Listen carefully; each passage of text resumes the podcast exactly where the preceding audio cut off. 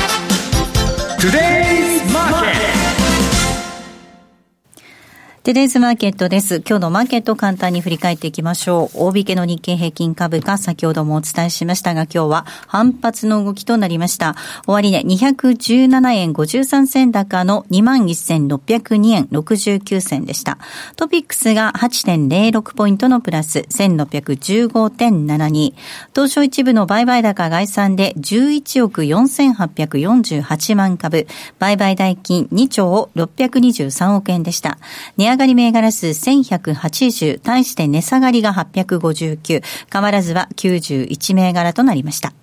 東証一部売買代金のランキング。トップがソフトバンクグループです。2位に任天堂が入っています。3位が ZOZO、4位に武田、以下、ファーストリテイリング、ソニー、トヨタ、三菱 UFJ、資生堂、キーエンスと続きました。トップのソフトバンクグループなんですが、今日もこじっかりです。145円高の1425円で大引けとなっています。業種別の騰落率見ていきましょう。今日は33の業種のうち見てみますと、26業種が上昇となりました。上げ幅大きかったのが水産、それから医薬品、そして精密不動産、証券など。一方、下げたところで下げ幅大きかったのが海運、そして鉄鋼、非鉄空運などとなっています。為替の動き見ていきます。ドル円です。この時間111円の7172で推移しています。ユーロ円が127円台です。えー、丸3、丸9あたりの動き。ユーロドルが1.137477あたりで推移しています。では、マーケットのポイント、津田さんお願いいたします。はい。まあ、材料というとですね、まあ、直近でいうと、米朝首脳会談。これが、まあ、決裂ということになったというのがありますけど、まあ、これは1回目、あの、シンガポールでやった時に比べたらですね、ちょっとマーケットのその、まあ、関心というか、まあ、薄かったというのがあるんですけど、まさかのこう決裂と、やっぱりもう事務方では全く当然やらないと。準備をして、準備ビールだけで一発勝負やったっていう感じですよね。本当あのプロレスショーみたいにですね、あの途中でこう試合を放棄したという感じでやりましたけれども。はいうんで、まあ、これはどういうふうに見るかというとですね、まあ、その中でも米朝首脳会談にもアメリカではですね、やっぱりマイケル・コーエンの、はい証言の方がですね、ねこれがずっとガンガンやってたと。トランプも起きてずっと見てたっていう話ですよね。こ れ嘘ばっかりだって言ってましたね。一つだけ 本当だったけど。寝ないであれ階段やっとんですね、あれ。だからそれにも気になって書いたのかなっていうのもあるんですけど。そうですね。もうで、まあ、どう見るかっていうのは、まず一つはやっぱり、早ければ3月半ばに予定されている米中首脳会談。えー、これに対して、えー、習近平国家主席に対する強いメッセージみたいな感じで、全人代でいつからだっけ？全人代がですね、来,、えー、来週ですかね。ですよね、はい、なんか微妙なあれですよね、だから。まあ、あのタイミング的にはですね、材料目白押しのところなんですけど、でトランプ大統領曰く、私はいつでも合意に背を向ける用意があると。うんでそれを恐れたことはなく、中国に関してもうまくいかなければ、そうする、つまり退場をすることもあり得るということも言ってると、まあ、そういうデモンストレーション的なものがあったのかなと、うん、まあ、言い面の皮っていうのは、やっぱり北朝鮮の方だと思うんですけど、ちょっと彼はやばいですよね。そうですね。まあ、話によると、いろいろその足場固めなかったあの、ね、事務方を粛清とかいう話もあったりですね、大変なあのことになるのかなという気がするんですけど。とは、えーまあ、米中でよりタカ派的な、えー、要求をしてくる可能性というのも十分あり得るというのも見たほうがいいと思います。で、二つ目はやはり先ほど言った、えー、トランプ大統領個人の問題、個人弁護士のマイケル・コーエン。議会証言で、えー、ロシア疑惑も含めて、かなりこう不利になってきたということもあって、ですね、まあ、その挽回策として、米中ないしは日米、えー、この辺にやはり、えーまあ、強く当たってくるだろうなということは予想できるかと思います。で、マーケットの反応、その米朝決裂に反応したのは韓国。えー、これで昨日はですね、前日比1.7%ぐらい下げたというのがあって、で、そのまま来たんですが、ニューヨークでは、まあ、おおむね大きく反応せずというところでした。うん、で、えー、あとはですね、ドル円、これはですね、GDP の速報値、はい、えー、そこそこ堅調というふうな判断をして、はい、えー、上向きの反応と。で、ドル円は26週の移動平均線が111円の60、これはもう今の時点でも超えてきてます。はいあとはまあ200日移動平均線、この辺もずっと意識されてた111円の30ぐらいですか、うん、このこのあたりも今週ベースで上抜けするとですね、ちょっと流れが変わってくる可能性もあるというところですから、ちょっと注目が必要です。と、まあ今日から始まった3月相場、えー、材料が目白押しというところです。えー、19、20日っていうのは FOMC、またパウエル議長の発言があって、えー、月末にはブレグジットの問題があると。はいそこには米中とか、あと日米、この辺も出てくるということで、えー、気をつけなければいけないんですけど、やっぱりですね、えーまあ、アストロロジー分析でいうと、うん、来週6日から水星逆行。が始まる、はい、で去年も見事にですね、まあ、あの去年、一昨年も結構、そのポイントポイントにですね、この時期が入ってくるんですけど、今年は3月の6日から、1回目ですね、6日から28日まで、これが水星逆行と。はい、水星逆行の期間。で、えー、あと、 Forecast 2019では、株式市場の重要変化日が3月15から18というふうにもう出てるんですね。3月15っていうのは、3月15日には気をつけろっていうのは、シェイクスピアのシーザーのあれですけど、このあたり、まあ、ファンドの例えば45日前ルールとか、あとは、えー、本邦企業のそのレパートリーとか、ちょうど半ばで金曜日ですから、まあ、このあたりもやっぱ注意したいなというのがあります。であとはまあこの辺、3月7日がその乱高下というふうなこともですね、その本の中には書いてたりするので、まあこれは参考程度に見てもらっていいと思うんですけど、やっぱり3月相場っていうのは2月までですね、ちょっとまあ、穏やかな動きだったというのもあるので、この辺はシートベルトして、しっかりと備えたいなというのが3月ですね。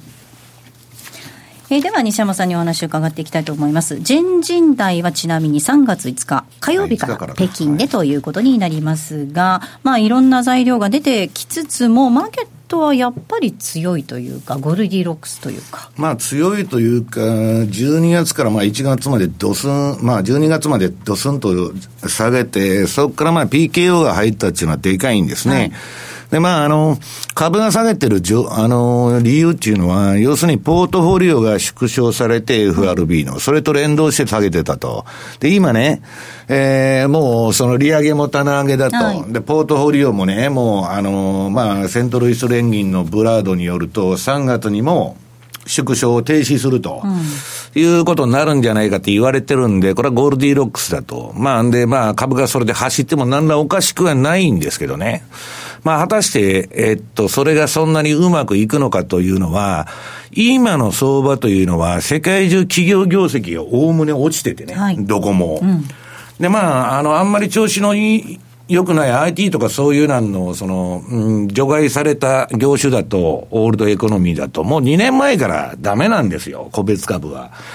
で、そういう中で業績も悪い、経済指標も悪くなってるという中で、FRB がまた緩和でね、えー、パウエルプットをやるんだっていう材料だけで、えー、ファンダメンタルズの支えが何もなく、まあ、それだけでやってると。ただまあ、聞いてるとですね、世界中もう金がジャブジャブで、はい、今もう、あのー、買う商品も何もないっていう中で運用なんでね、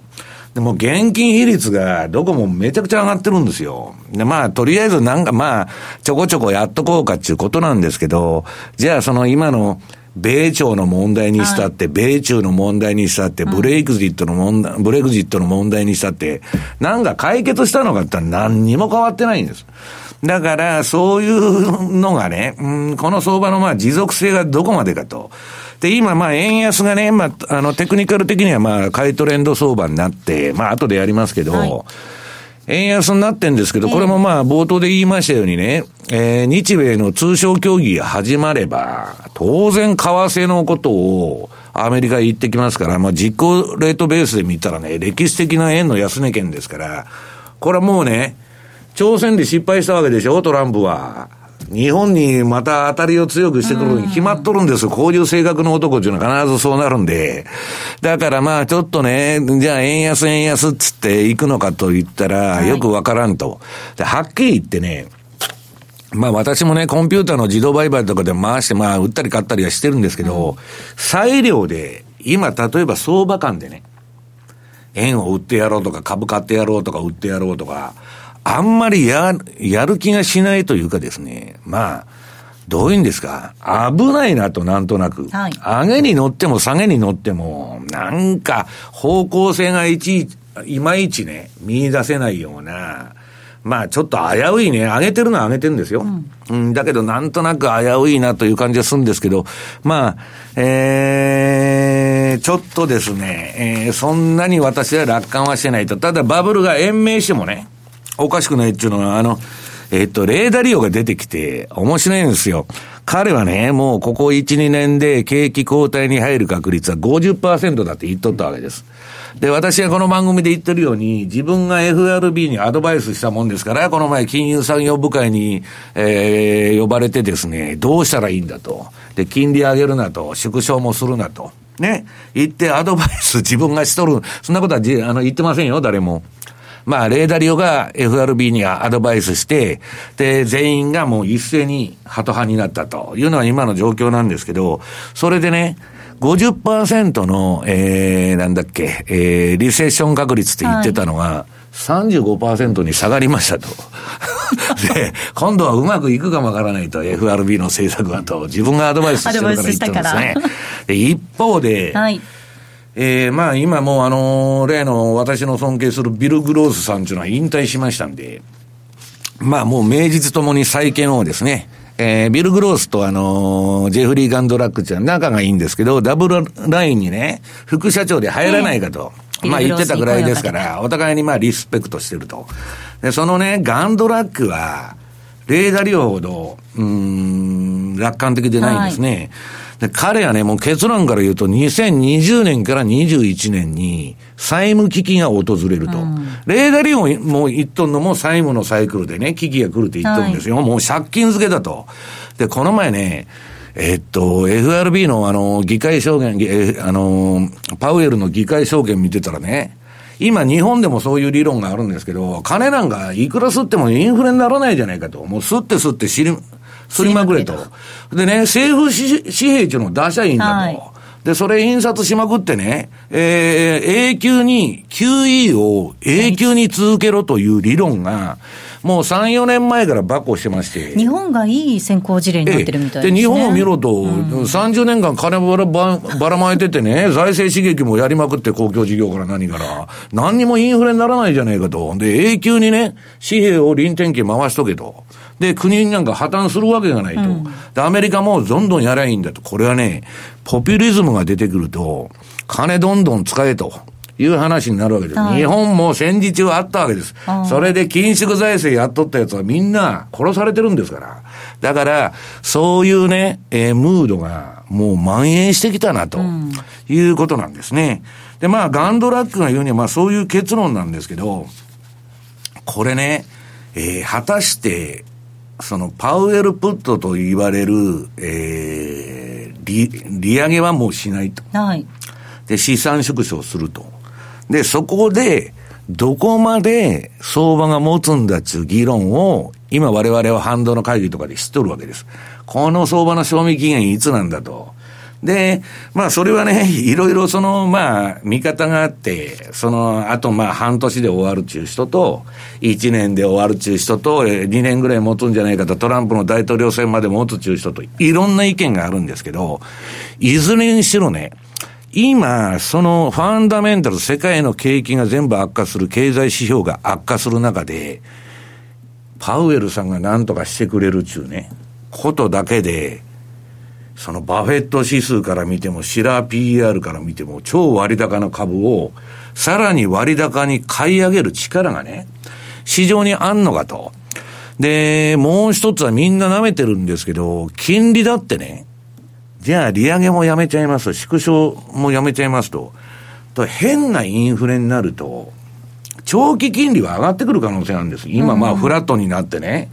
2年国債買っても30年買っても同じだから、それは2年国債のお買い得なんですけど、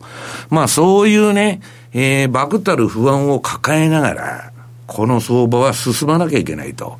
でね、我々が見てるのは、明日の相場なんぼやと、今の相場なんぼやと、明日上がるのか下がるのかとか、そんなことばっかりやっとんですね。で、それでやってると、相場の最後に捕まるわけです。うん、ナスダックの5000買ったりね、ビットコインの200何十万買うっていうのは、うん、そういう発想で、ポジション持っちゃって、ストップロスを入れないで落ちると。でね、これあの、えー、そういうその相場がね、続くのかどうかっていうのは、私が見るところですよ。その、これ資料持ってきたんで、これガンドラックが言ったんですね。弱気相場に、どうやって相場が弱気相場に移るのかと。強気相場から。でね、その、弱気相場に移る前は、非常にね、クレイジーな馬鹿げたことが起こるんだと。で、それはね、例えばこのビットコインの相場だと。はい、で、彼は、まあ、ビットコインは無価値だって言ってるわけです。無価値だと。犯罪者しか使ってないし、えー、こんなにあの、ボラティリティのね、はい、えー、高いものがね、通貨としては、果たして、えー、成り立つのかと。うん、それと、今ね、もうあの、どっかに口座作るとかね、はい、あの、海外に、例えば何とかするか、ものすごいコンプライアンスがうるさくて、世界中の金融機関で今こそね、今ほどね、マネーロンダリングとかそういう問題も含めて、コンプラがすごいうるさいんですよ、法律の。そんな時代にね、こんなもん、国だとか何とか認可するわけないと匿名性が担保されるなんちゅうのはね。で、まあ、否定的なんですよ。で、まあ、それはともかく、このビットコインが、まあ、ほとんど、なんだ、このチャートでいくと2017年に10万ぐらいだったのが、まあその前5万とかね、2万の時代も長かったんですけど、まあ200万超えたと。で、そっから、まあこれもうエッフェル塔じゃないや、富士山みたいなチャートになって、暴落しちゃったわけで、クラッシュしたと。Nosedive。うん。彼は、まあ株の先行指標これだって言っとったんですけど、はい、まあこれが崩れたと。で、その後、何が起きたかっつうと、えー、えー、なんだっけ、輸出株とか、はい、IT でないね、うん、今の時流の IT とかバイオじゃない輸出株とか公共株が、もう天井打っちゃって、これで、えー、えー、 GAFA だとか、えー、 FANG だとか言ってたうちのね、銘柄がみんな脱落してきて、うん、アップルとアマゾンの2銘柄残ってたんだけど、それも10月3日で宴が終わったと。で、ダーンと来たと。で、次にまあアマゾンの月足。はい。あるんですけどね。これ皆さんね、まあこれ、本当に今までの相場っていうのは楽でね、こんなこと言ったら怒られちゃうんですけど、2013年から、このアマゾンとかアップルとかね、まああの例によってファングとか5銘柄だけやってると、大体年率6割ずつ上がっていくわけです。60%ですよ。SP500 は6%ですよ、年平均上げとるの。で、あの、投資の神様って言われてるウォーレン・バフェットは、SP500 に毎年負けとるんですよ、インデックスに。投資の神様って言われながらも。いかにこの5銘柄だけ買ってたらいいかと。で、今も、また同じことやるに決まってるんですけど、ちょっとおかしいのはね、このわーっと相場っていうのは、だんだんローソク足がでかくなって相場の最後に行くほど、わーっと走りよんですよ。はい、まあ、相場でいう5波動ね。一番わーっと勢いついて。で、今、ドスーンと陰線が入って、はい、その後、ちょっと戻したり、えー、下げたり戻したり下げたり、今やっとるわけです。で、アマゾン自体はね、ちょっとあの、業績に成長力に陰りが出てきたっていうのは、このところの定説で、で、まあ、ペゾスも離婚してね、まあ、ちょっと事業に集中できてないと。いうような事情もありまして、ちょっと低迷するんじゃないかって言われたんですけど、まあそうは言いながら私はアマゾンっていうのはね、世界一、まあいい会社だと推奨株なわけです。そのね、ニューヨーク本本社移転ができないとかね、はい、えー、えー、世界中で税金払いとか、まあいろんな日本もコートリーが入ったり。ちょっと逆風だね。ハイテクが全部今包囲網で、税金払いのオンパレードでね、一人勝ちしとるということで、まあジェラシーからですね、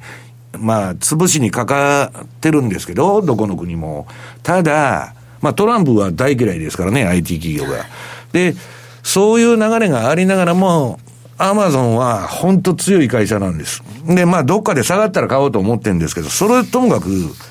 この最後の砦がもう潰れちゃったわけです。はい、でね、皆さん、このチャート見てどんだけ上がっとるんですか？これまでね、アマゾンですよね。こんなもんね、バブルっつったらバブルですよ。明らかに。これはね、一回この9年半上げたのが、相場ドーンと大陰線が入ったってことはね、そうそう楽観はできないんじゃないのと、上げ切った相場の後にはね、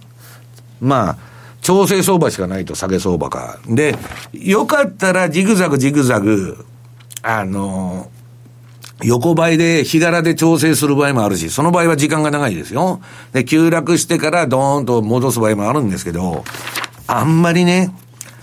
そんな楽観するような相場じゃないんじゃないかと。うん、で、何が良くて今株買ってんのかわかんないんですけど、まあ金余りとね、パウエルプットだけを頼りに、ファンダメンタルズの裏付け何もなしにやってると。いうことなんですね。で、ガンドラックはね、面白いこと言っとって、私今週レポートに書いたんですけど、あのね、安全資産変えていいじゃないですか。もう危ないと。これ債務危機が来るから。例えば米国債買おうとかね、はい、えー、安全資産の円を持とうとか、ガンドラックは安全資産はダメだって言ってるんです。えー、そうですね。安全資産っていうのは、リーマンショックみたいな起こると、うん、まあゴールド買おうと。ね。通貨が暴落したら金が上がるだろうって買うでしょ？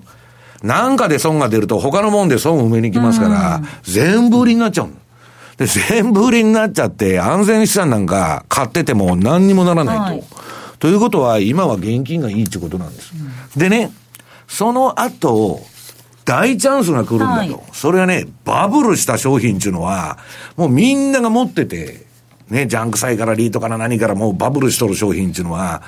一斉に投げてくるんです。と、二足三門まで、半値八掛け二割引きまで下げようんです、いつでも。それを変えていってるんですね。だから、あの、ジム・ロジャースがね、私はまあジム・ロジャースと相場感も何もだいぶ違うんですけど、まあ別に相場的にはね、彼に注目してるんでないんですけど、その考え方っていうのはね、非常に面白いこと言ってて、まあ時にね、うん、待つことの方が大切なんだと。いろいろあれやこれやって言ってね。で、投資で言ったらですね、まあこれは私の持論なんですけど、まあ後のコーナーでなんでかっていうのを言いますけど、分散しないとダメだと。はいいうことがあるんですけど、えっと、まだ時間あるのかな？あのー、あれ。今ね、ジム・ロジャース来日して、はい、で日経新聞のインタビューを受けたんですよ。で、えー、何を言っとるかというとですね、やっぱり債務の話ね、聞かれてるみたいです、ね、これも結局ガンドラックもレーダリオもね、はい、この大金持ちですよ。みんなね、こいつら今当たってないとかね、批判はされるんだけど、うん、少なくともあんたより金持ってますよと いう人たちばっかりなんです。何十億何百億、うん、何兆円とかね。そういう人ばっかりなんです。で、この人たちがみんな見てるのは、世界の債務の膨張がね、はい、今後危機を招くと。だから今上がってるのはいいんだけど、パウレルプットで。この2006年、7年の既視感なんですね。利上げ停止して、大丈夫だ、大丈夫だと、サブプライムなんか何するものぞと言ってて、そこからドーンと2007年から下げに入るわけですけど、で、なんだっけ、ジム・ロジャースはね、次の経済危機はリーマンショックを上回る史上最悪のものになるだろうと。火種が中国になんていう話なんですね。うん、まあ中国っていうのは今ね、なんかもうめちゃくちゃ焦って財政出動から金融緩和からやっとんですけど、それでもね、リーマンの後みたいなばらまきはしないって言ってるんです。はい、だけど、中国経済なんてもう一党独裁ですから、もう中身なんか何も見えない。ただ、社債のデフォルトとかね、静かに今ほとんどあんまりほ、ほ、あの、されないんですけど、いろんな変なことが起こってきてることは確か。はい、でね、赤字覚悟でね、なんか鉄鉱石仕入れて創業やっとったりですね、もうやってることが、もう全然合理的でないんです。うん、で、まあ、習近平が焦ってるのか何なのかよくわかりませんけど、まあ非常にまずいんですけどね。あの、言っとるのは、要するに中央金銀行バブルが原因なんだと。リーマンのショックじゃなんで起きたかって言った、借金のしすぎなんですよ、早い話が。債務が膨れすぎて、レバレッジかけすぎて、デーレバレッジでドーンと来たと。で、今またそれ中央銀行がやってしまってると。で、アメリカの債務は数兆ドルという天文的な規模だと。だからこの中央銀行バブルの崩壊っていうのはね、リーマンという民間企業がまあ倒産したという金融危機ですね。あれはその、えー、世界恐慌とかそんなんじゃなくて単なる金融危機なんです。それを上回るものが来るんじゃないかという警鐘を鳴らしてるのはね、ちょっと注意した方がいいんじゃないかと。で、日本についてどう見てるかと。日本に来てね、ちょっとリップサービスするのかと思ったら、ああ、日本はね、7、8年株持ってたけど、去年の秋に全部売っちゃったと。えー、ドル円も株も全く何にも持ってませんと。で、日本はに人口減少という構造的な、えー、経済減速の要因に加えて、日銀が大量のお金をすり続けて、日本株や国債を買い支えているのも売りの理由だと。だから、人口相場には乗らんって言っとるわけです、この人は。だからまあ、要するにね、レーダリオといい、ガンドラックといい、ジム・ロジャースといい、みんな見てるのは、借金のね、この両立て経済、資産も負債も両両方膨らまして、ね。うん、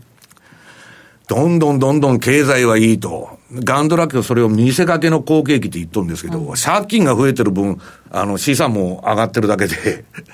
資産下がったら借金だけ残って、えらいことになりますよと。で、その借金返せるんですかっていうのがみんな言っとるんですけどね。まあ、く、あの、国家の場合は国、あの、個人と違うんで、はい、なもん借金なんかいくらでもできるのはできるんだけど、それにしてもやりすぎだろうっていうのがね、この人たちの継承だということなんですね。はい。津田さんどうでしょうか？投資の賢人というか、プロの人たちの見方。まあ、ガンドラックはまさにあの馬鹿げたものっていうのはビットコイン見てですねでそのまあ、下落の始まりは馬鹿げたもので始まって、で、最終的には伝統的なもので本格的に下がると。それ何を見てるかというと、先ほどおっしゃったように株の方ですね。で、このアマゾンの株見てたらですね、今の時の例えば5ドル円とかですね、まあ他の通貨もそうですけど、っぱり最終的にこの天井近辺っていうのは、よく波高しは天天底の兆しっていうことで、うん天井圏っていうのはとにかく大きな陽線、陰線っていうのが出てくるんですね。まあ、そこも。波乱ということですね。そうですね。うん、ですからこれはやっぱり気をつけなければいけないことと、QT を、えー、量的引き締めを、えー、今年後半には、えー、止め止めるんだということを言いましたけど、人類史上初めて QE をやって、それをやめようという QT を、えー、やると、去年言ったんですけど、うんやめるって言ってるんですね。問題は今こんなに株が上がっちゃってね。そうですね。株は下がったから、やめます 引き締めやめます言っとったのに、もうバブルしてるじゃねえかと、すでに。これだけ上げてる段階でですね、やめるっていうの、うん、そしたらその先どうするのかっていうことがあるんですね。はい、ですから今、まさにあの、デュアルマンデートっていうことで、うん、あの、二大責務で FRB は、物価の安定と雇用の最大化ですけど、うん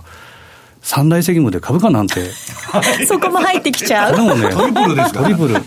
トリプルマンデートになる。株価のマンデートは。それだけなんじゃないの、本当は。本当もこれだけでしょうね。シングルマンデートなんですか？もうこれしか見てないっていうふうに見て、僕はやっぱ危険な状態なので、やっぱこれはやっぱ気をつけなければいけないなとは思いますけどね。はい、ここまでは、トゥレーズマーケットをお送りしました。はい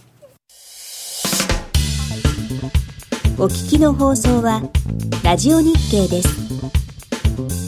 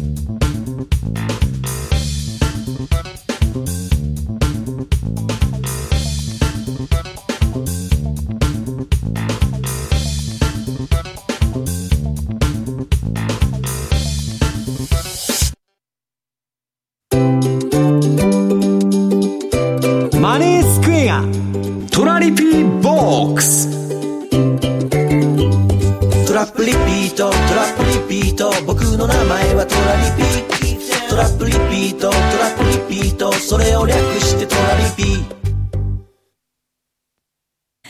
さあ、このコーナーでは FX 取引の考え方についてリスナーの皆さんからいただいた質問を紹介しながら進めていきます。今週もたくさん質問いただきました。ありがとうございます。えー、いただいた質問を紹介していきます。ニューヨークダウ上がってきていますが、アメリカは10年債の金利じりじり下がっています。債券買いが発生しているとすれば、このアメリカ株の上昇は何を意味しているのでしょうか債券買いなら株は下がると思うのですが、意味がわかりませんというふうにいただいています。まあ、あの、相場のね、末期というのは、全部買いとか、あるいは、まあ、あの、相場が崩れちゃうと全部売りになることが多いんですね。通常は逆相関のものが相関しちゃったりですね。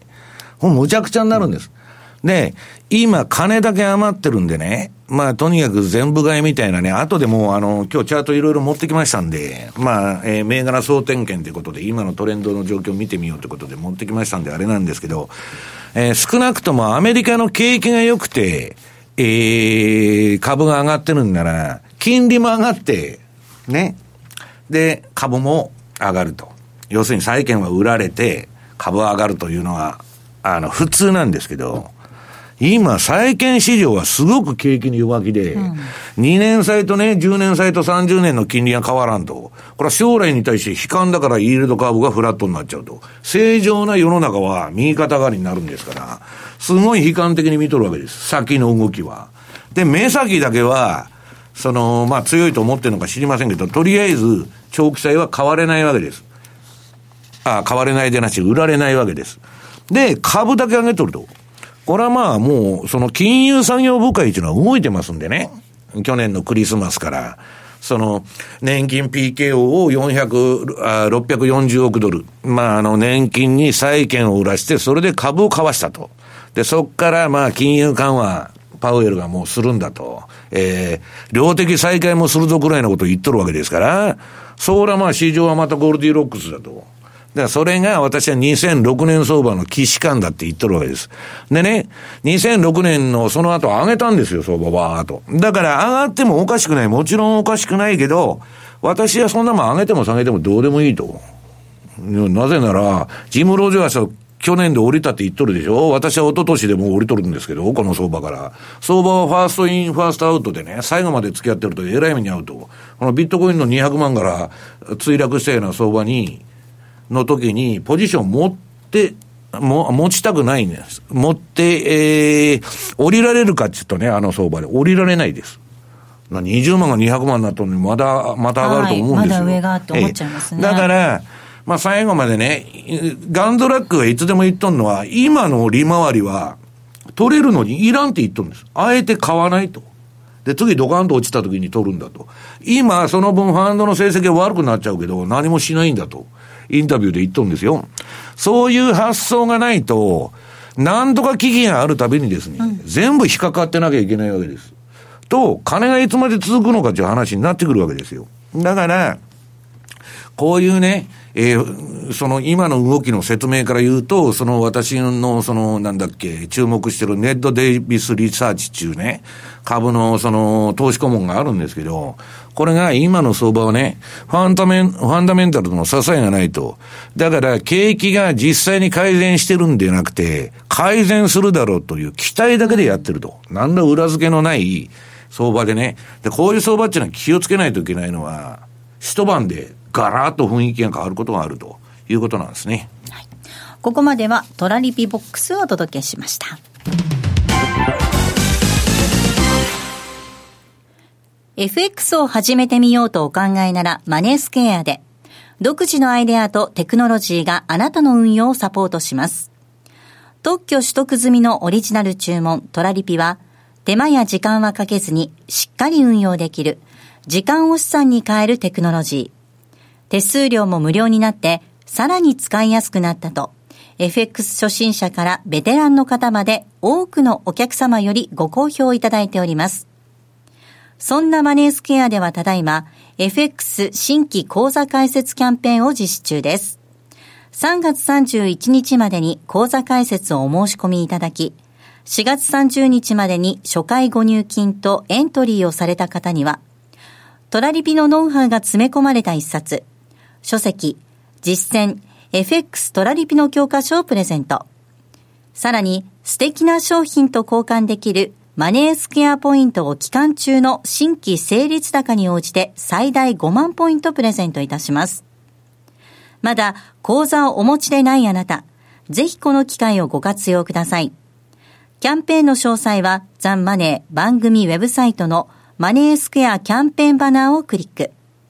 毎日が財産になる株式会社マネースクエア。金融商品取引業関東財務局長金賞番号第2797号。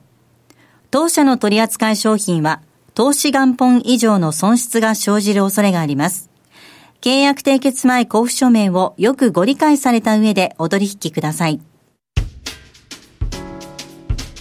お聞きの放送はラジオ日経です。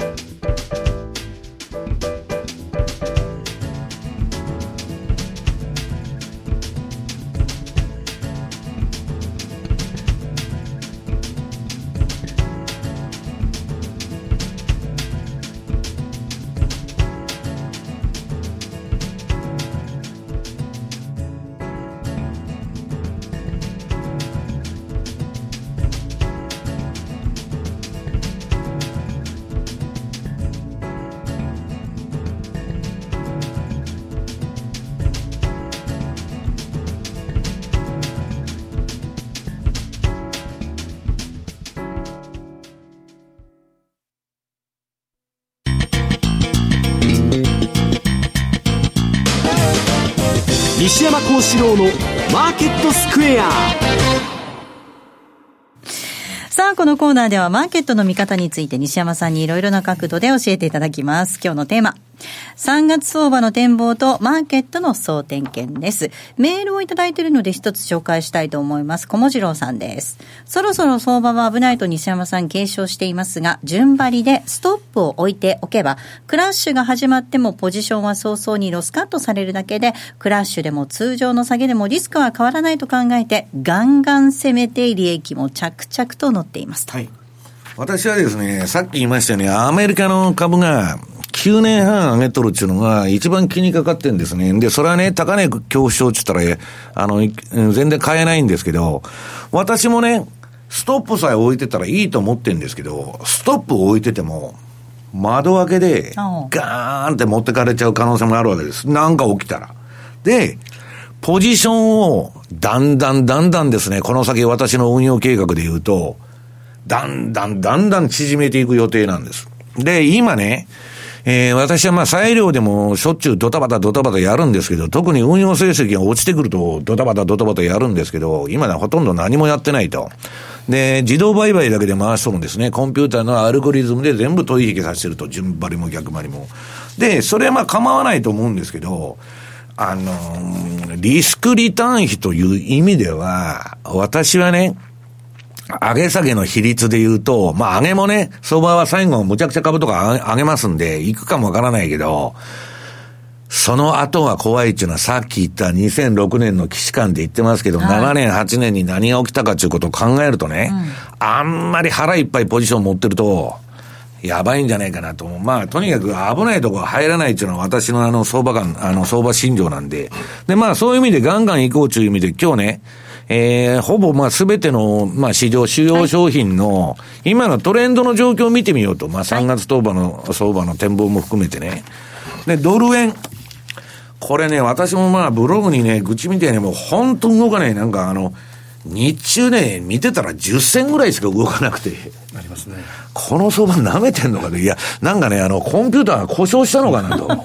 動いてるんで、な？んかいろんな複数のサイト確認して、値段合ってるみたいなね。そのぐらい動かなかったんですけど、まあ昨日、米債の金利がちょっと上がったっちゅうんで、で米債はね、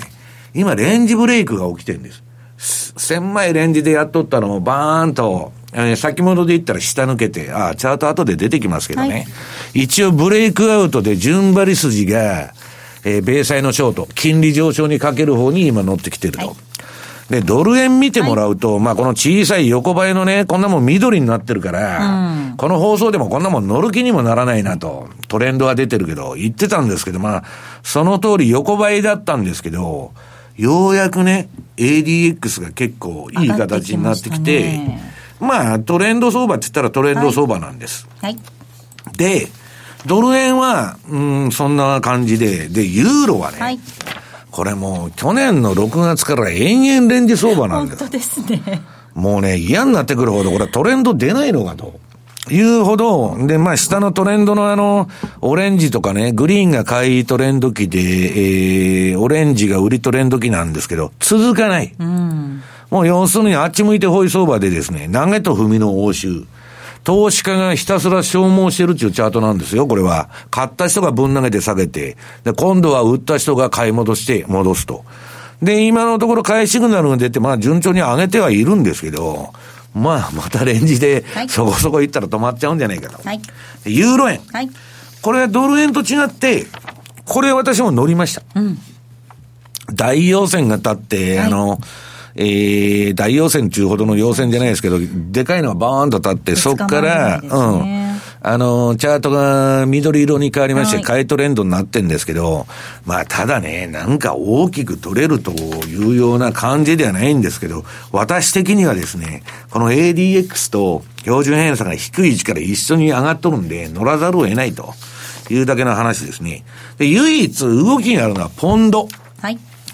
なんか、津田さん、大札さんがなんか、ブツブツブツブツ、ポンドがどうのこうの、ポンドがなんでポンドが上がってんだとか、もう、ぶつくさぶつくささっきから言って。わかりやすいですよね。CM 中にね。ポンドでやられておられるのかと思って聞いてたんですけど、まあ、なんか勢いよくね、はい、これね、みんな意外だって言ってるの。ブローカーももう、その、みんなね、ポンドが、正直こんな上がるとは思ってなかったと。意外高なんですね。で、意外高ってことは、ほとんどの人はポンドをショートしてるわけです。その人たちが買い戻してあげとるだけで、まあ別に何ら積極的に買う理由はないと思うんですけど、で、次が、動きがないのは相変わらず5ドル円ですね。はい、なんか一番激しく動く通貨とか5ドルいっとるんですけど、こんなもん相場になってないじゃないかと。で、これ標準偏差もね、まあちょっと上がりそうになってまた上がらないみたいな感じで、うん、で、次にニュージーランドドル。はいこれももう同じ、まあ、調整相場みたいな感じでですね、まあ今、動いてるのはポンド円と、ポンドドルとね、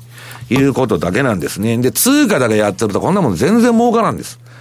なんかね、ものすごいここ数年為替で儲けたっていう人も最近なんか聞いてるとすごい調子が悪いと。ここ半年、一年ぐらい調子が悪いと言ってる方が多いんでね。まあ難しいマーケットなんだなと。で、次はニューヨークダウ。これはまあ今、買いトレンドはね、昨日終わったの。昨日の下げでなんか、あの、シグナルが消滅しちゃいましてですね、一応これはまあ私のシグナル、システムであるんですけど、まあただ、買いの相場だったと。SP はまだ買いトレンドが続いてて、はい、次。まあこれももう、なんかじりじりじりじりね。これじりじり上がってるんでね、うん、なかなか終わらないんですよ。こういうじり高の相場って。じり品、じり安とじり高はね、結構続いちゃうんで、まあ3月も結構強いのかもわかりませんけどね。で、えー、先ほど次にはアメリカの10年国債の先物ですね。これレンジブレイクつって、まあ狭いレンジでやっとったんですけど、まあ下抜けちゃってですね。まあ昨日あたりから投機筋が売ったちゅう声もちらほら聞こえてきてると。で、日経平均。これもなんかアメリカの戻しに比べると、なんかじりじりした戻りなんですけど、一応ね、これドルだ、ドル建ての日経なんですけど、まあこっちの方が堅調だと。で、次、次に木材先物。これは日経平均に20日先行して動くと言われとるね。日経平均が木材の後を追いかけると言われてるんですけど、これ見るとちょっとね、えー、なんかちょっと不安だなという気がせんでもないですね。あとはもう時間ないのかな。はい、えっと、原油とゴールドのチャートだけ映しといてください。まあ、えー、原油は今買いトレンドだということでございます。はい、ここまではマーケットスクエアのコーナーをお届けしました。マーケット投資戦略では、マーケット投資戦略、津田さんです。はい。えー、今日は実は資料を持ちしようと思ったんですけど、メール送信したつもりがですね、送ってなかったすいません。あの、できればあのマネースクエアのですね、ホームページの市場調査部レポートというところを見ていただきたいんですけど、はい、えー、まあ、動かなかった、動きづらいというふうに言われている、例えばドル円、えー、このあたりは逆にわれわれでいうところのリピート、系のオーダーっていうのはワークするのかなと。リピート系のオーダーでも1週間で50銭も動かなければですね、なかなかこうワークしないんですけど、えーまあ、基本的には今、ドル円でですね、3月のレンジっていうのをちょっと、えー、レポートに書かせてもらったんですけど、ちなみにドル円でいうと、予想レンジですけど、110から112円の50。で、基本的には上値はちょっと重いかなということで、売りのトラリピでいいんじゃないかなということと、あとはですね、キウイストレート。ニュージーランドドルストレートも11月からもうほぼほぼですね、26週の移動平均線とボリンジャーバンドのプラス、えー、2シグマ、うん、このあたりでうろちょろうろちょろしてるというところですから、0.67から0.6980、えー、6980、えー、このあたりで、えー、基本的にちょっと上向きということですから、これは基本的には買いのトラリピでいいんじゃないかなと。まあ、このあたりでジグザグということで進めていっても面白いんじゃないかなということで、えー、注目で書かせてもらってます。ただ、あの、最初に戻りますけど、やっぱり来週6日、から水星逆行が始まるということ。まあ、テクニカルが当てにならない期間って言われてるんですね、水星が。逆まあ、横軸で見ると、まあ、このあたりは変化がしやすい、まあ、暴落するんだ、暴騰するんだっていう前提とか、そういう条件じゃないんですけど、うん、やっぱ変化が起こりやすいということですから、3月6日以降、まあ、7日とか、まあ、一応書いてあるということでですね、シートベルトを締めながらやっていただきたいなというふうに思いますね。はい